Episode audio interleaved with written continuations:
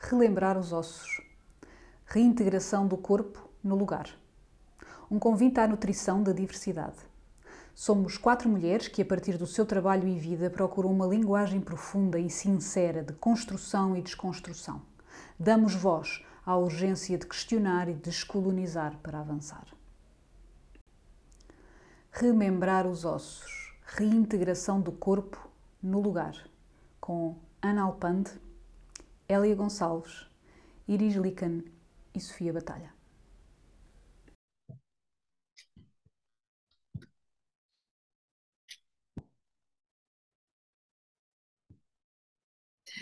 Então, bom dia.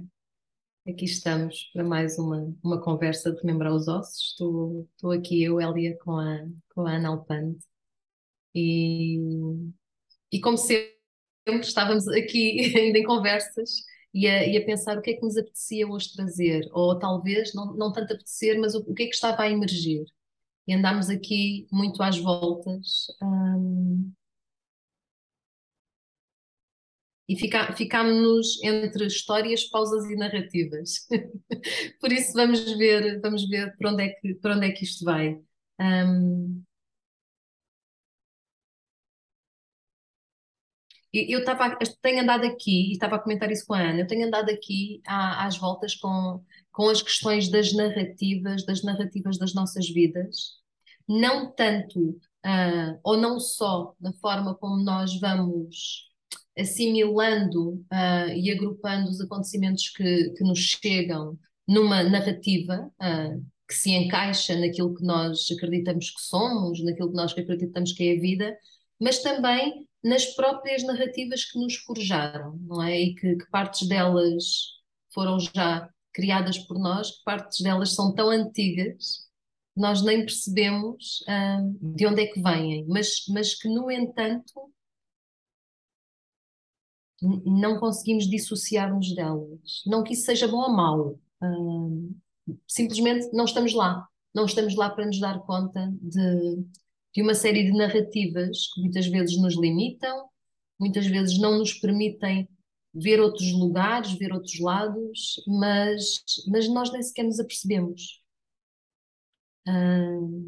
E estava a levar isso, até estava a comentar com a Ana, esta questão de de eu estar cansada porque de facto na minha narrativa as coisas quando eu, quando eu não estou suficientemente uh, centrada na minha narrativa as coisas vão encaixando como numa agenda então não, não importa tanto se é se eu estou uh, a cozinhar e a seguir vou fazer um trabalho qualquer importante ou se estou numa viagem física uh, extenuante e a seguir vou fazer um trabalho importante. Quando o outcome dessas coisas é naturalmente muito diferente, não é? E como quando, quando eu não, não tenho este lugar de awareness, não é? De, de consciência do, do preço de cada uma destas coisas, chego a lugares muito esgotada, de muito cansaço.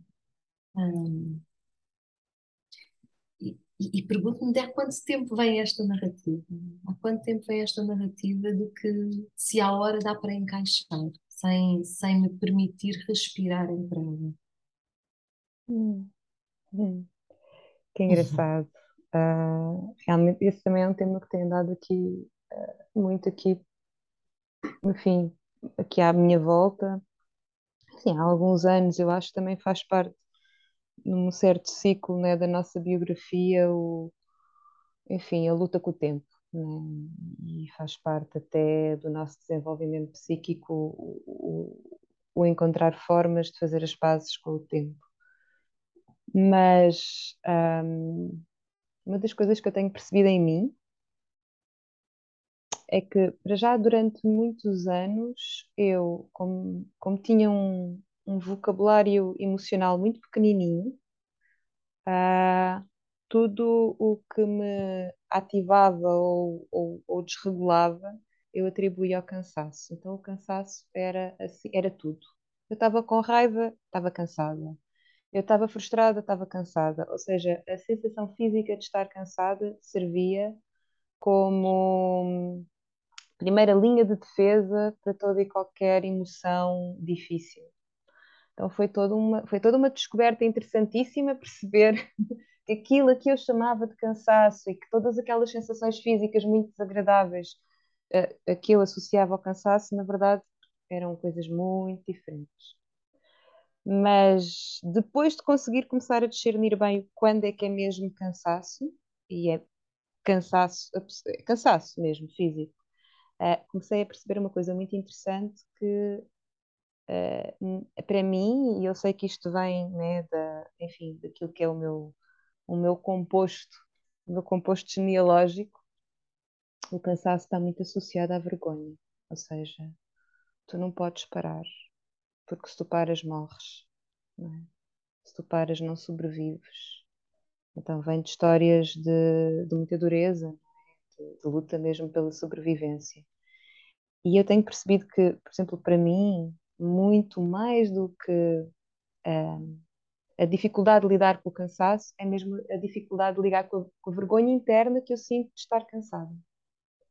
E a forma como, ainda ontem dizia isto numa aula, uh, que, por exemplo, aqui no meu ecossistema, a vergonha e a punição, as duas vivem no mesmo condomínio e vão comer pizza muitas vezes juntas.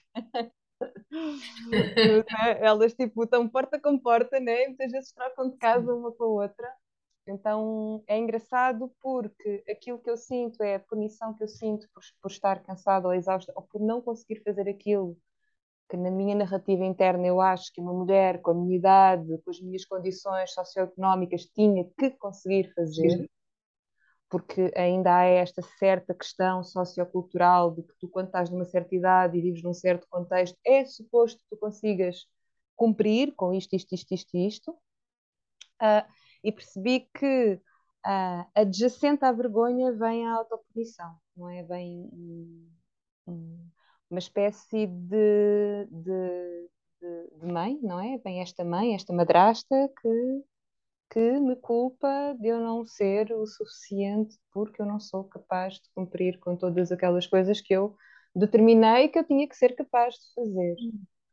Então, para mim, isto tem sido assim uma revelação muito bonita, porque, porque me ajuda a perceber, para já, que, que não é só meu, não é? Porque toda a gente sente vergonha, toda a gente tem processos de autopunição, e se calhar muitos de nós uh, construímos modelos de, de, enfim, de ação no mundo, não é? Ou de propósito no mundo que são muito irrealistas, sobretudo quando eles não têm em conta até o próprio contexto psíquico em que estamos a viver, que é duríssimo, assim, estar neste momento presente com tudo o que está a acontecer no mundo é duríssimo. Só isso já é o suficiente para ter que dormir mais um bocadinho, para ter que relaxar mais um bocadinho, para eu poder me conter no meio de, enfim, de, de toda esta falta de esperança para o futuro. Não quer dizer que eu não tenha, não quer dizer que tu não tenhas, mas se nós olharmos para as narrativas que estão a ser contadas neste momento, eu, eu cá, eu não consigo ver ali esperança nenhuma, né? Tudo o que eu vejo é, uh, é, é, é desespero, então, estava aqui assim a pensar nisso, não é? Que também existem estas narrativas que são nossas, aquelas que vêm, enfim, daquilo que é o nosso composto genealógico, mas também há as histórias que a nossa sociedade está a contar neste momento. E estas histórias, eu não as vejo como histórias que trazem substância criativa, sabes? Eu vejo-as como histórias mortas. Sim. Histórias sim. sem alma. Uhum. Eu sinto exatamente a mesma coisa. É as narrativas que estão a ser injetadas, nem consigo outra palavra, que estão a ser injetadas no, no, no nosso campo, uh, são, são lugares. Uh, Estou-me a lembrar dos Dementors de, do Harry Potter, não é? Hum. São lugares que nos sugam a alma, uhum. sugam-nos a alma, sugam-nos o, o lugar das ações inspiradas, sugam-nos o lugar de, de, de, expansão de coração, porque de facto o medo e o desespero e a, a tristeza é tão grande um, que efetivamente o que é que nos ativa? É, é, e estávamos a, a, falar, não é? Ativa-nos este lugar de mito do perfeccionismo, não é? De ter de chegar a todo lugar ter de fazer tudo, uh, e, e, que vem de tantos lugares, não é? Para mim, o mito do perfeccionismo é um trauma coletivo.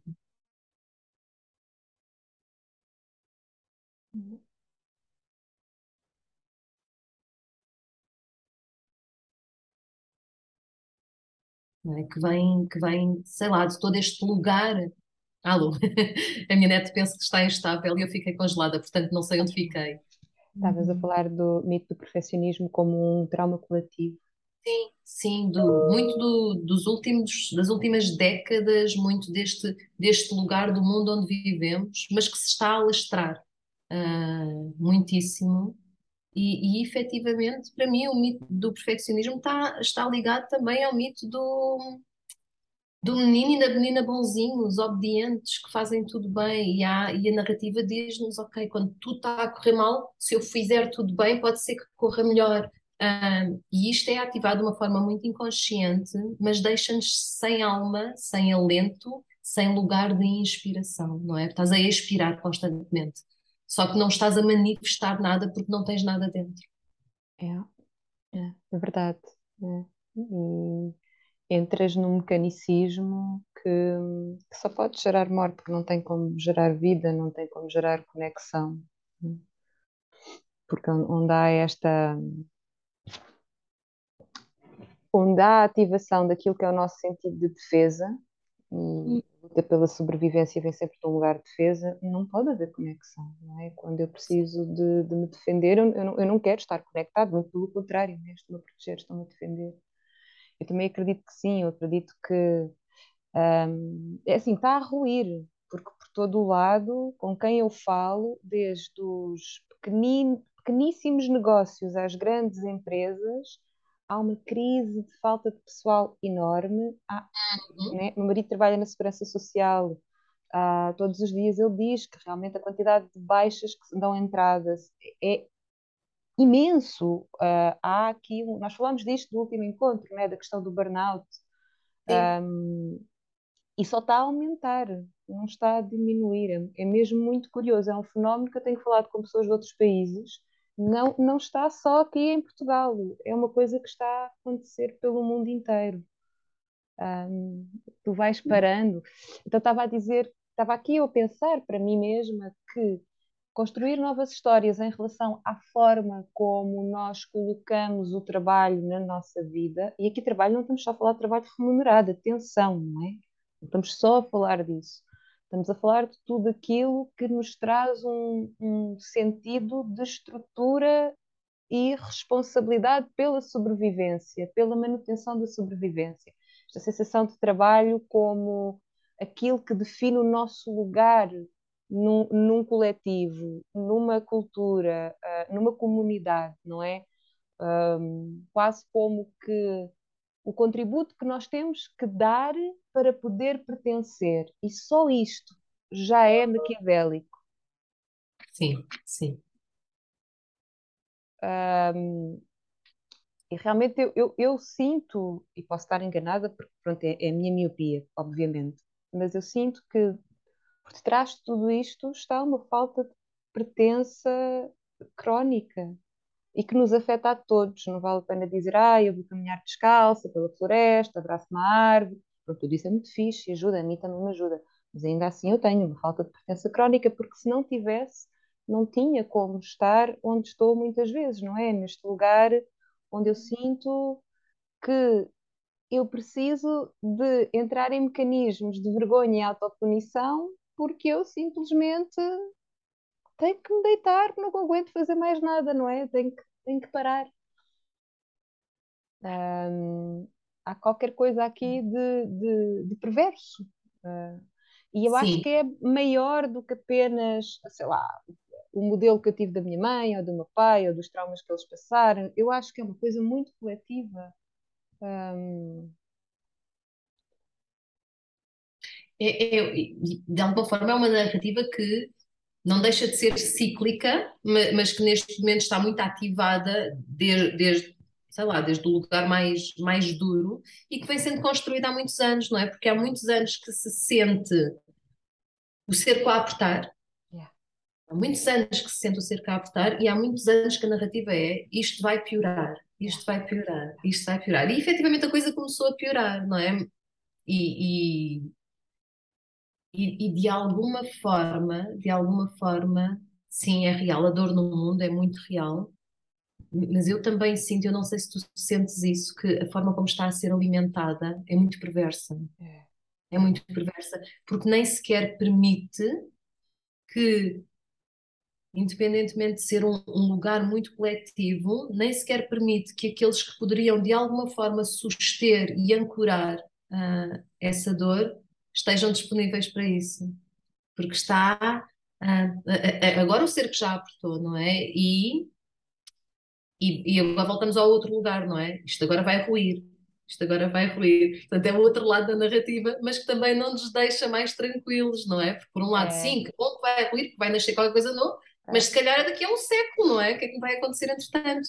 Uhum. É, e até uhum. lá nunca sais do ciclo de hipervigilância, ou seja... Exatamente, nunca... exatamente. É, é verdade. Daí eu tenho estado a pensar muito no papel das histórias no meio disto tudo porque são as histórias que dão origem à realidade que vivemos. Ponto.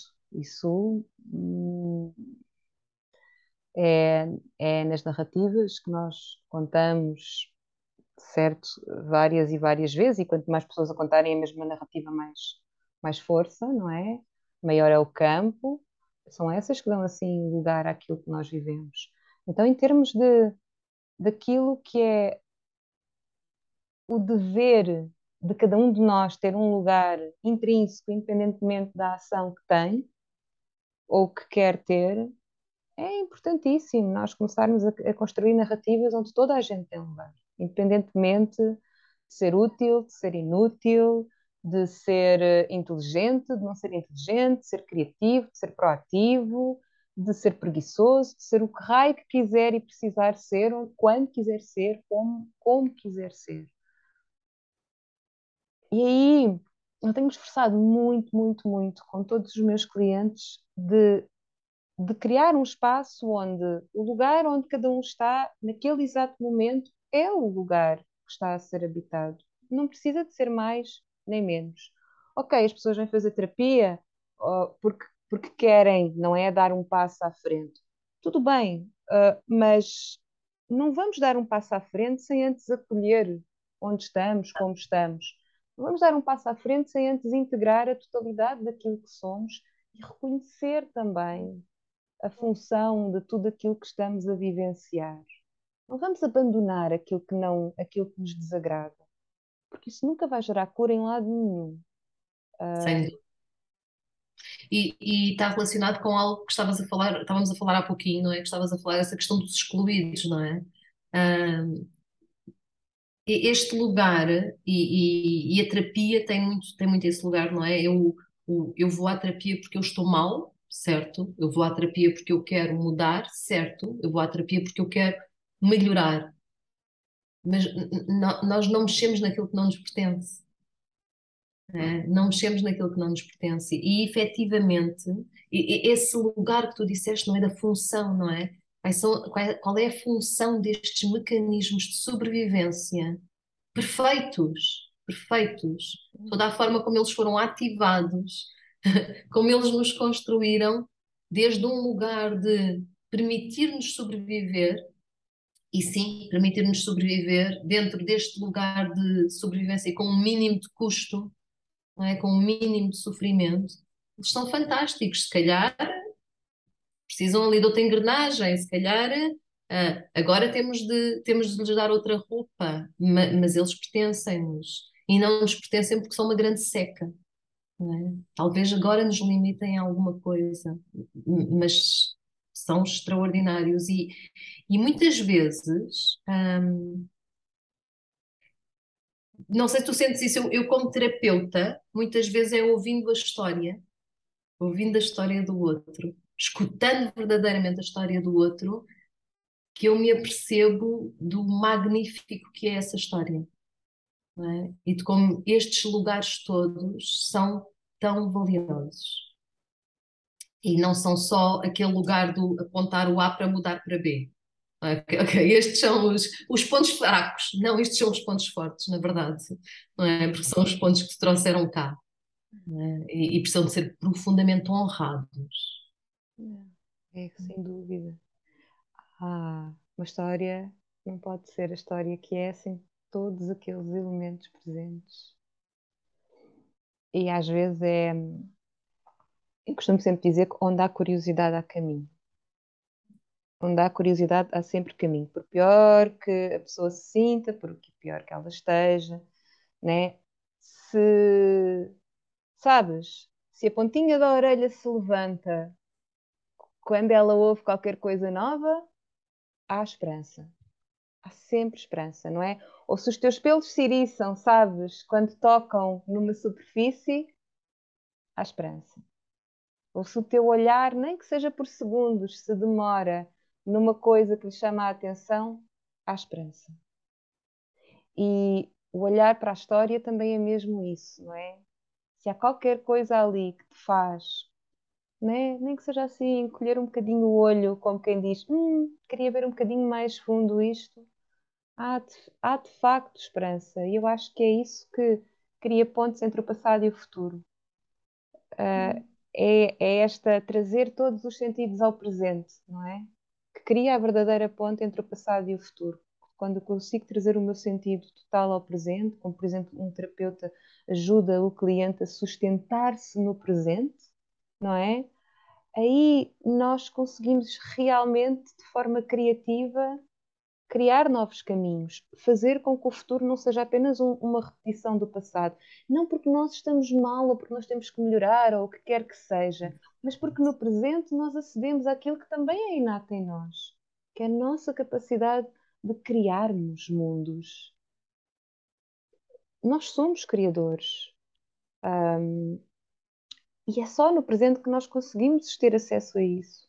Tu falaste uma coisa ao início que me tocou bastante, que é a forma como nós deixamos tantas vezes no dia, nós passamos um dia inteiro deixando escapar todos estes momentos de inspiração que nos conectam com isso.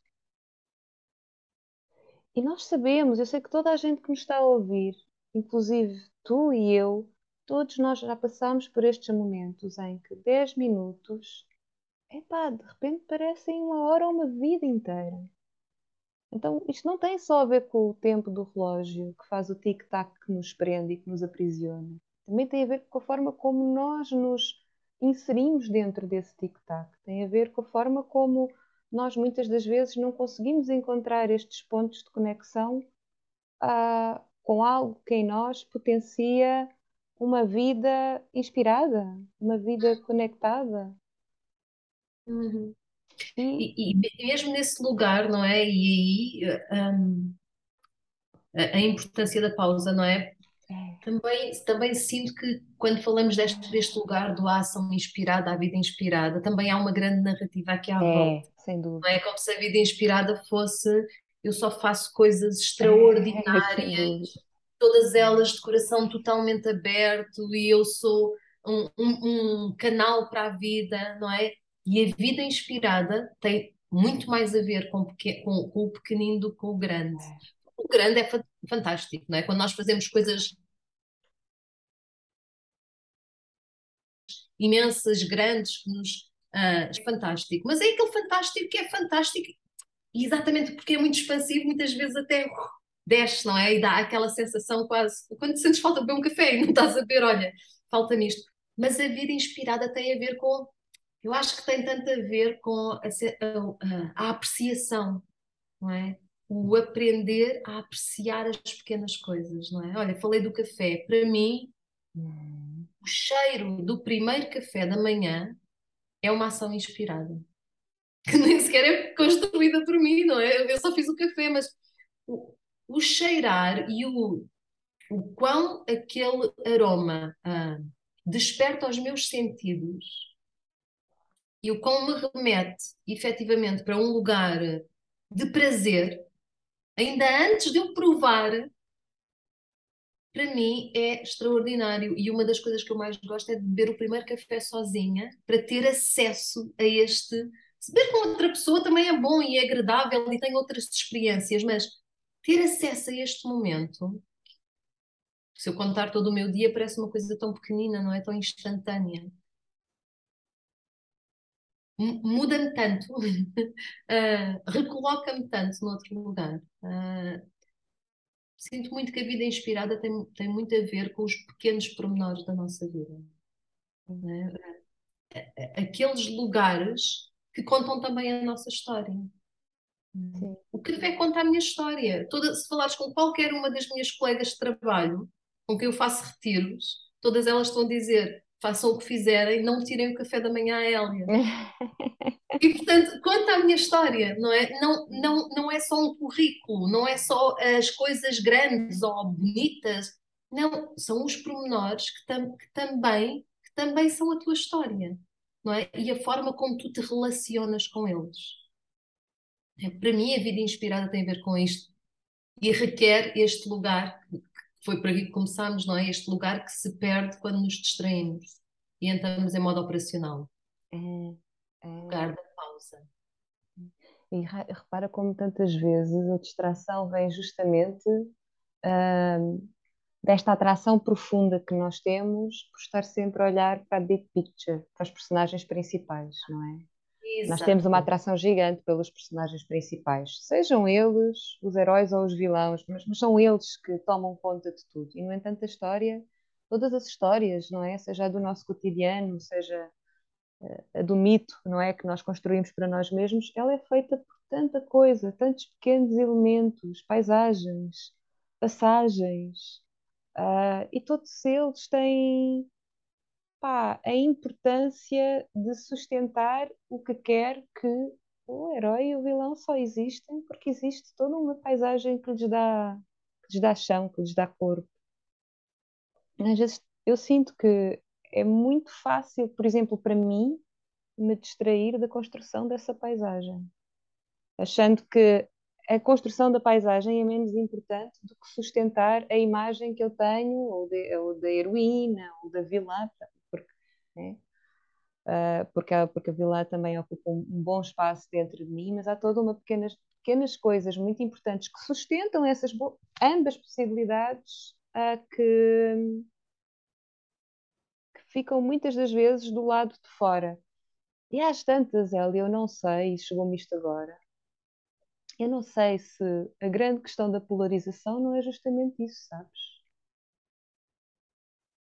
Sim, faz sentido há muito, a polarização é um grande tema. Sim, sim, sim, sim. Mas porque ele é cada vez mais forte, não é? E, e tem em termos, enfim, políticos, sociais, etc., é, está cada vez mais. Estamos todos cada vez mais em contacto. Não sei se esse não é o grande tema. Que nós olhamos para os personagens principais, ou seja, olhamos para as vozes que se erguem no meio da multidão e esquecemos de perceber que é a multidão inteira que sustenta isso.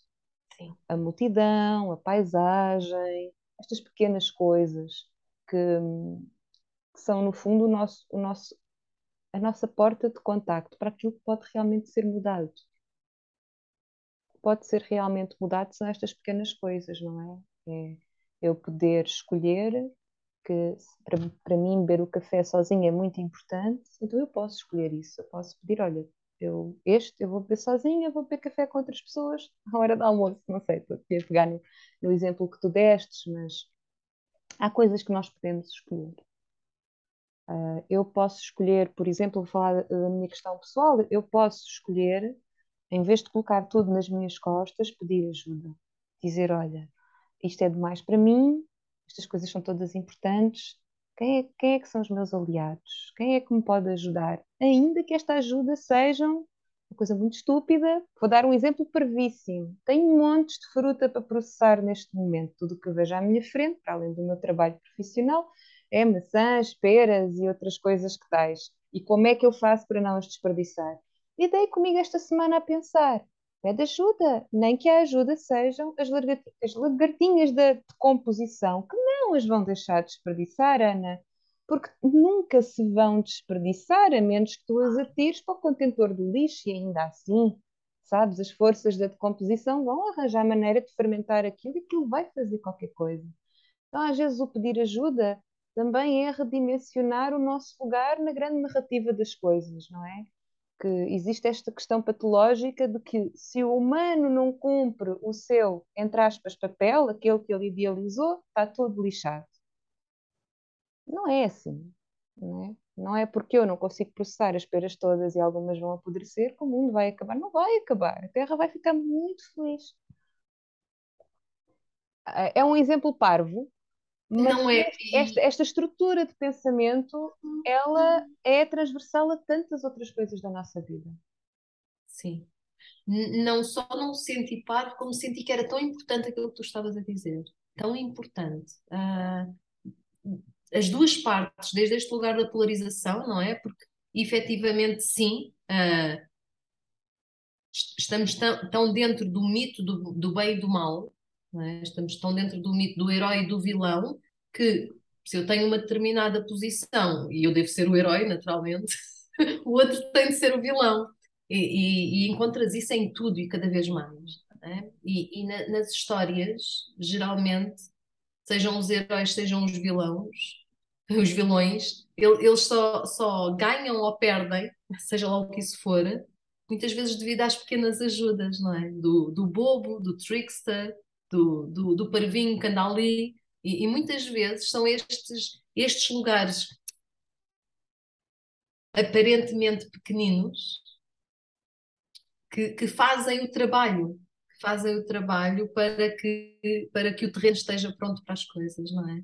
Ah, mas nós estamos muito fascinados pelo, por quem, por quem ganha as medalhas. É, é.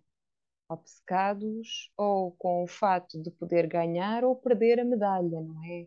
É uma obsessão entre o ganhar e o perder. É é como se isso fosse, fossem os únicos dois caminhos possíveis. E isso é verdadeiramente tóxico. É mesmo, mesmo tóxico. Sobretudo, por exemplo, neste momento, e eu falo por mim mais uma vez, ah, onde ah, esta ativação do instinto coletivo de sobrevivência é tão grande e tu de repente começas a sentir que tu não tens hipótese, tu não tens escolha, não é?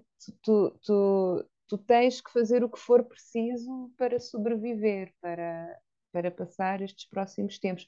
E, e às vezes sobreviver é mesmo o querer manter a imagem que nós temos daquilo que tu dizias, do bonzinho, não é? Daquele que se fizer tudo perfeito, que se fizer tudo como deve de ser, então vai sair daqui ileso. Ahm, não sei, eu fico muitas das vezes a pensar, ultimamente, Elia, para ser honesta, mais até do que andar a pensar em adultos, embora a maioria das pessoas com quem eu trabalho sejam adultos, tenho pensado muito nos jovens, porque ah, os nossos jovens, não é? Eles saíram de uma pandemia, tiveram dois anos quase com as interações sociais muito, muito limitadas, numa fase de desenvolvimento onde estas interações sociais são cruciais, não é? Para o desenvolvimento psíquico eh, da adolescência. E depois, ainda por cima, sabes, quando voltam a poder chegar ao mundo, levam com esta narrativa toda. Sim. E já havia uma pressão tão grande antes desta crise, que ainda só está, né, como diz a minha mãe, ainda só a precisão vai no adro. Antes disto tudo já havia uma pressão tão grande para conquistar, ser alguma coisa, aquelas coisas todas que nós todos sabemos, não é? Mas agora essa pressão, é tu, tu tens a pressão toda ao mesmo tempo e ao mesmo tempo uma descrença enorme que tudo isso sirva para alguma coisa. E os jovens com quem eu tenho falado, eles, eles, eu sinto muitos, não é por exemplo o caso do meu filho, mas eu vejo muitos outros, um pouquinho mais velhos, ali 18, 20, sabes? Vejo-os congelados entre uma coisa e outra, sabes? Assim, sem conseguir encontrar eh, onde pôr o pé, sabes? Sim. E isto tem-me tem-me feito pensar tanto ahm, em mim, no exemplo que eu posso. Que exemplo é que eu estou a dar, sabes? Ou seja, porque quando nós falamos de que nós damos o exemplo, nós não damos só exemplo às pessoas que estão à nossa volta, nós damos exemplo, o- a nossa ação tem uma repercussão na teia, esteja longe, esteja perto, não interessa. Se eu estou, aquilo que eu trago dentro de mim, eu estou conectada com isso. Por exemplo, neste momento, eu estou conectada com esta questão dos jovens. não faço ideia porquê, mas está no meu campo. E se está no meu campo, eu sei que eu estou a ressoar com alguma coisa. Pode estar muito longe, pode estar mais perto, mas que uhum. me coloca neste, nesta posição quase de uma responsabilidade, e aqui eu posso ir a estar a bater no próprio ponto que nós temos estado a falar, não é? De que forma é que esta responsabilidade que eu sinto, não sou eu, mais uma vez, a colocar-me no papel da heroína, e é provável, mas também me coloca neste lugar de que são as narrativas que nós construímos, sabes, que estão a criar esta paisagem para estes jovens. Sem dúvida. Então há aqui uma certa corresponsabilidade que eu sinto, sabes? De, de perceber como é que eu sou agente, sabes? Como é que eu sinto que tenho agência no sentido de ser um espaço, um lugar onde a história pode ter um futuro que dá certo. Não faço ideia como é que isto se faz, mas tenho pensado muito nisto. Uh, eu quero ser um lugar onde se constroem histórias onde o futuro dá certo. Ainda que eu olhe para ele e sinta, enfim, aquilo que se calhar muitas outras pessoas sentem mas eu sei que em algures é possível construir uma história onde o futuro dá certo. Se ele vai dar ou não dar, eu não faço a mínima ideia, ninguém sabe, provavelmente, né? Eu tenho um tempo muito limitado aqui, um, uhum. mas não é isso que conta, não conta o que é que eu vou viver ou não vou viver, conta o que é que eu estou a sonhar para as próximas gerações. Sim, sim, sim. Uh, falaste, falaste uma coisa que eu tenho dito muito ultimamente uh, e que me toca muito e que se calhar também muda narrativas, não é? Que é, as pessoas também são lugares. É? E, e, isso, mesmo que tu só ficasses no, fina, no, no meio da frase, eu quero ser um lugar, eu não sei, a mim já me recoloca. É? Quando eu não sou só um, um peão quando eu não sou só. Ah, quando eu também sou um lugar, que, que paisagem eu sou? É? Que lugar sou eu? Que, que, lugar quero eu ser? Que lugar posso eu construir? É? Porque um lugar também é algo para onde os outros vêm, ou passam, ou uhum. chegam, não é? Uhum. Então, que lugares somos nós, não é? E, e claro, a segunda parte, fantástico, não é? Para uma história que corra bem. Mas, mas se calhar até no primeiro patamar trabalhar este lugar, não é? Que lugar sou eu? Sim. Que lugar sou eu na vida, na teia, no mundo? Que lugar sou eu? Como é que eu sou um lugar? Sim, sim, sem dúvida. Sim, até porque a própria premissa da, da história correr bem já, já tem aqui uma série de carga, não é? Do que é que é bem, do que é que é mal. Mas o ser um lugar e o saber de que enquanto lugar, sabes, toda a própria impotência adjacente a tu seres um lugar. Sim. Um lugar está constantemente a ser transformado por tudo aquilo que o toca. Então é, é, é impossível um lugar ser fixo. É impossível um lugar ser fixo. Porque até mesmo dentro da caixa mais fechada há de circular um bocadinho de ar. E circula um bocadinho de ar, esse bocadinho de ar traz informação que vem de fora. E isso vai trazer uma qualidade ao interior daquela caixa, né? a menos que ela seja completamente selada. Mas se ela é completamente selada, então o ambiente lá dentro é estéril. Uhum. Exatamente. Exatamente.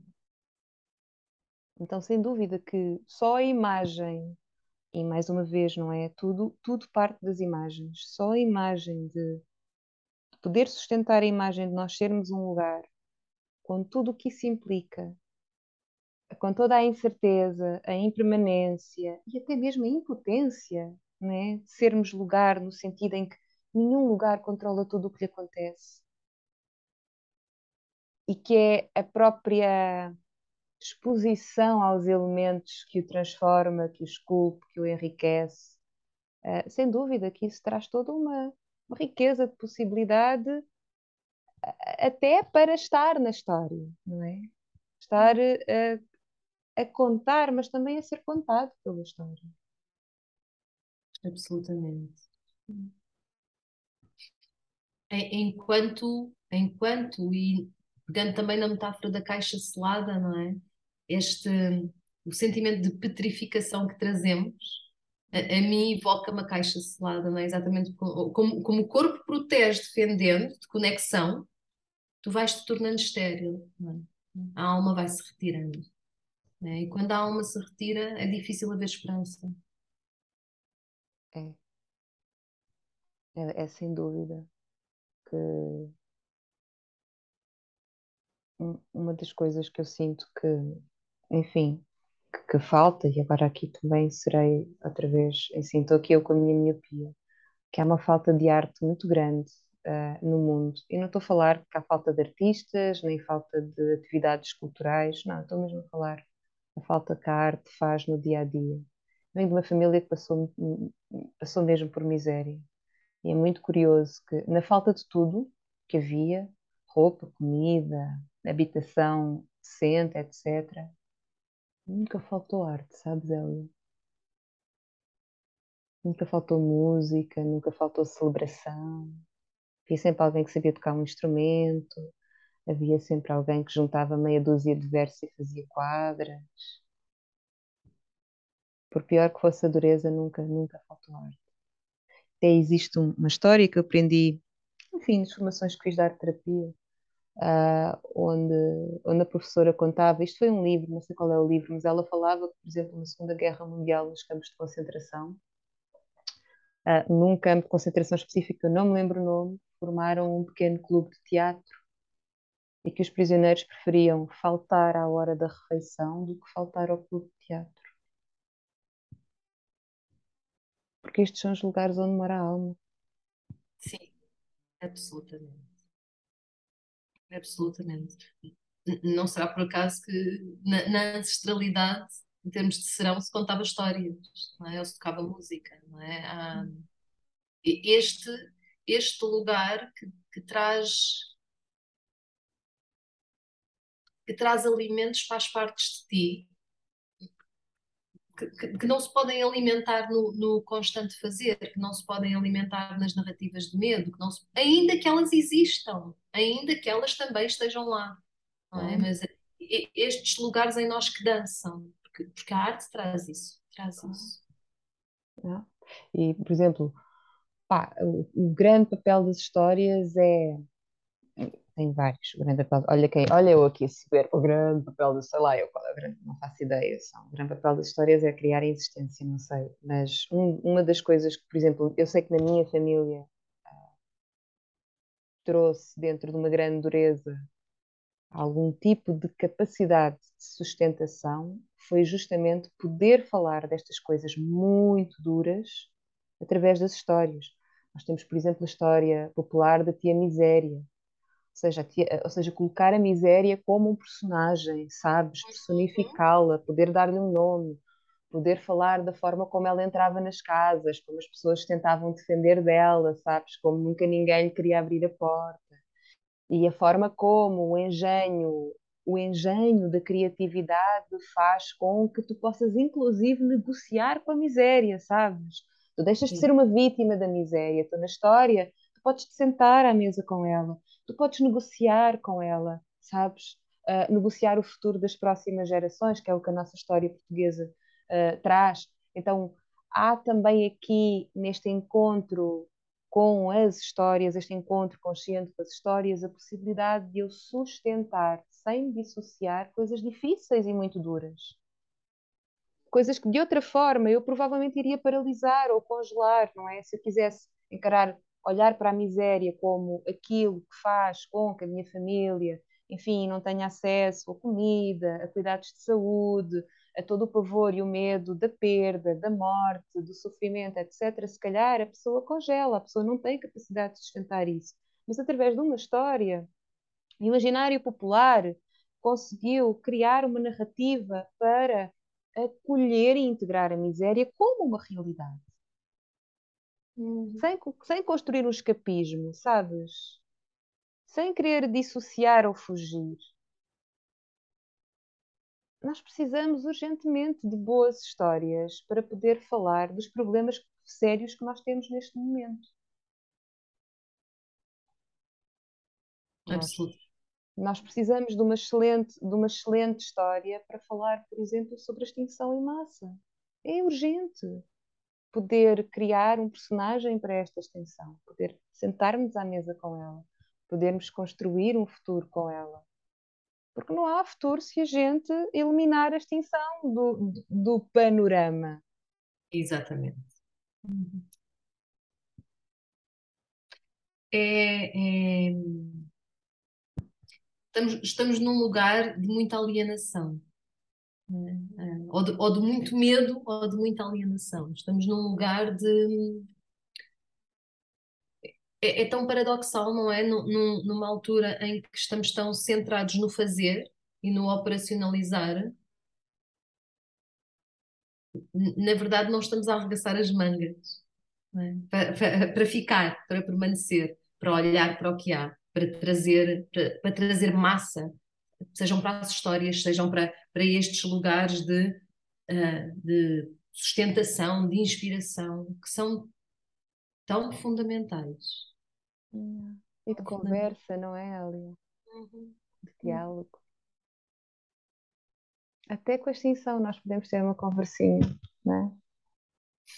Se os nossos antepassados estiveram com a miséria, antepassados, eu estou a falar da geração da minha mãe, não é assim tão longe. Em Portugal, atenção, né? estamos a falar de um país desenvolvido onde o trauma da miséria não é uma coisa assim tão longínqua. Não? É? Tenho familiares diretos que viveram, o sítio aqui onde eu vivo ainda é marcadíssimo na paisagem, na cultura, em todo lado. Então, se até eles conseguirem encontrar uma forma de falar com isso, nós precisamos encontrar uma forma de falar com isto. Portanto, as culturas encontraram formas de falar, enfim, com guerra, não é? De, de, de, de falar uh, com, enfim, a miséria também, não é? Temos aqui estas histórias, tantos dos contos de fadas abordam a miséria, abordam a guerra, abordam a violência, por exemplo, a violência feminina, não é? A violação. Nós precisamos disso para os problemas que temos agora. E que são novos, não é? Eles podem ter raízes velhas, mas, mas são novos. Mas são novos. Ou seja, nós não temos bússola para isto.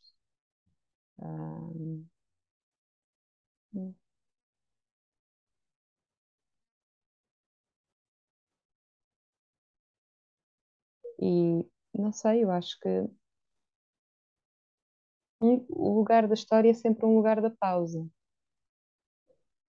Todas as histórias que me escolheram para serem contadas por mim o grande trabalho nunca foi feito em frente ao espelho, a decorar linhas e, e a adequar gestos a palavras. O grande trabalho era feito de uma forma onírica e anímica. Era feito porque a história tomava, de certa forma, também conta do meu imaginário e fazia-se presente no meu cotidiano. Eu ouvia uma pessoa falar e pensava, ah. Ou eu, sei lá, tinha um sonho e pensava: oh, as boas histórias são construídas neste lugar de, estar, de estar aberto, de estar disponível, de estar distraído às vezes, não é? De ter o olhar desfocado. Um... Nós, nós, nós queixamos-nos da falta de tempo e, e e muitas vezes nós não temos, nós não damos tempo para a vida, nós não temos tempo para a vida. É? Nós passamos por ela, nós não temos tempo para ela. É? E efetivamente, observar a vida também é viver. Sim. Observar isso e observar os gestos das pessoas. É? Ver a, as imagens arquetípicas das histórias que elas contam, mesmo quando tu não ouves nada e as vês num, numa mesa de café. Sim, sim, sim. a postura do corpo, no olhar. Trata o seu cão ou o seu gato. Uh, novamente, pequenos pormenores, não é? Pequenos pormenores. E, e neste, neste, nós não nos relacionamos só de todo, de todo, a conversar nós relacionamos com os sentidos, nós relacionamos com a, a, nossa própria presença e a presença daquilo que há. E, e essa relação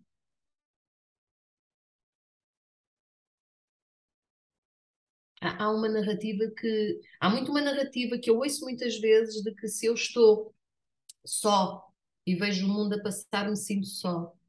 E eu não sinto muito isso.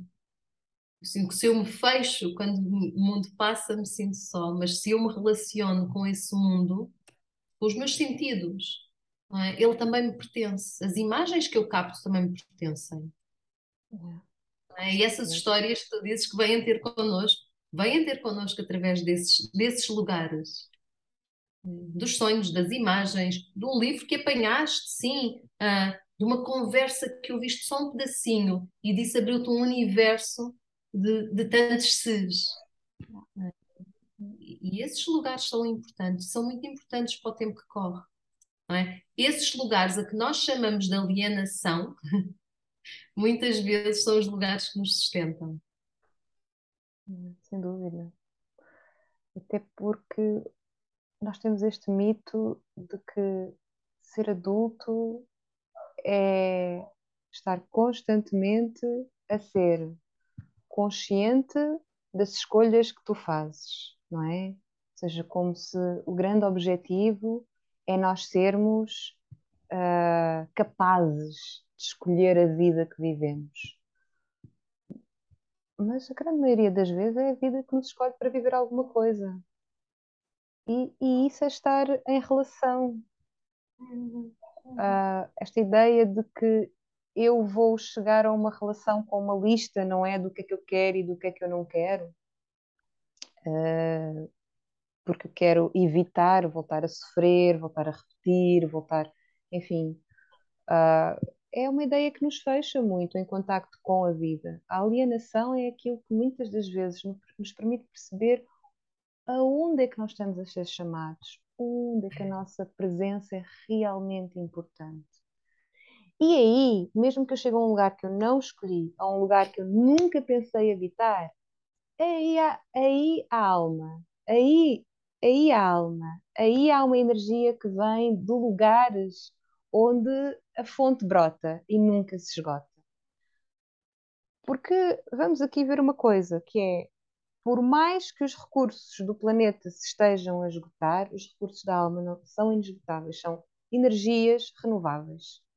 Uh, assim que nós assim que se saiba o caminho para lá, a fonte não esgota, ela não pode esgotar, porque estamos todos constantemente a alimentá-la.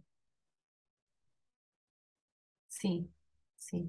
Assim como os próprios recursos da Terra não têm como se esgotar porque a Terra é um sistema que está em constante renovação. Eles esgotam-se ao olhar humano daquilo que são as necessidades do humano, claro que sim. Exatamente, eles esgotam-se no sentido em que daquilo que nós achamos que precisamos, não é? E no curto espaço de tempo, aí não tem, mas nós, nós somos formigas, não é? Muito depois de nós passarmos, a Terra continuará a girar. É? Mas sim, mas sim. Uh, é muito aquela ideia, não é? Que vem, que vem, do, que vem do teatro, exatamente, vem do teatro terapêutico, não é? Do, não nos tornamos adultos, adulteramos. Yeah. Adoro. Eu também gosto tanto desta Adoro. Olha que lindo. Em vez, vamos criar um slogan. Em vez de seja a melhor versão de si mesmo, seja a versão mais adulterada de si próprio. Ninguém comprava essa t-shirt. Exatamente. Exatamente. Ou, ou talvez sim, não sei, não sei. Mas é uma linda, linda, linda imagem esta de nos podermos deixar-nos ser versões adulteradas de nós mesmos. É, daquelas que geram uma série de sensações maravilhosas, confortáveis, desconfortáveis, inquietantes, curiosas, é estas coisas que, que criam espaço para a alma. É isto onde tu és convidada a entrar com os dois pés, mas primeiro pões a ponta de um pé e depois não sabes muito bem se pões o outro e é melhor deixar um deles de fora, não vai odiar apetecê-las. Estes são os bons territórios. São aqueles onde tu também tens de permitir deixar ser seduzida. A sedução é muito importante talvez sim, talvez não, não sei se vá, não sei se fique. Em tudo isto se criam possibilidades. Um, esse é o campo das histórias. Este é o campo, Esse é o campo das histórias. Nas histórias ninguém sabe muito bem o que é que anda a fazer. E essa é a parte interessante. Eu acho que às vezes também, eu não sei, eu, para mim, das coisas mais terapêuticas que eu faço comigo mesma é dar uma oportunidade, oportunidade de, de vez em quando, pá, poder mudar a minha agenda completamente, sabes? É saber avaliar o que é que é realmente muito urgente, onde é que, onde é que a minha ação é indispensável, onde é que ela não é indispensável, e como é que eu me posso hoje acolher, proteger que até sacrificar aquilo que eu acho que é correto em prol de acolher aquilo que é mais íntimo em mim, uh, que é mais sagrado em mim. Às vezes há um conflito entre aquilo que é o meu sentido de ética e aquilo que é um, um algo selvagem em mim que precisa de, de ares. Às vezes é bonito, nós podemos ser flexíveis com isso. Uh, porque de alguma maneira há decisões, todas as decisões onde nós podemos estar conscientes são decisões onde nós podemos escolher acolher aquilo que normalmente não acolhemos. Nós temos essa, nós podemos tomar essas decisões uh, de acolher aqueles lugares que ninguém nos ensinou a acolher, mesmo que nós não saibamos quais são, nós podemos uhum. sempre criar espaço para isso. Acolher a hipótese de eu poder ter um convite para me adulterar ir lá só espreitar se eu quero ou não. Eu não sou obrigada a entrar. Não tenho que entrar, eu posso só espreitar. Sim, sem dúvida, sem dúvida. Esta é a grande questão. Nós não somos obrigados a nada. Não temos que ser. Nós podemos, a cada minuto, perceber o que é que faz sentido naquele minuto ou naquele segundo. Que seja, por exemplo, eu, de todo o trabalho que tive a apanhar montes de fruta, o que é que eu me comprometo, o que é que é possível e o que é que eu vou deixar que o composto resolva e trate e aproveite.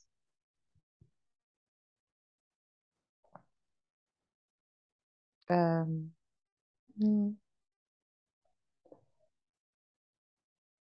Eu também eu acho que é, é importante o, como tu dizias, o poder estar com aquilo que os sentidos nos trazem.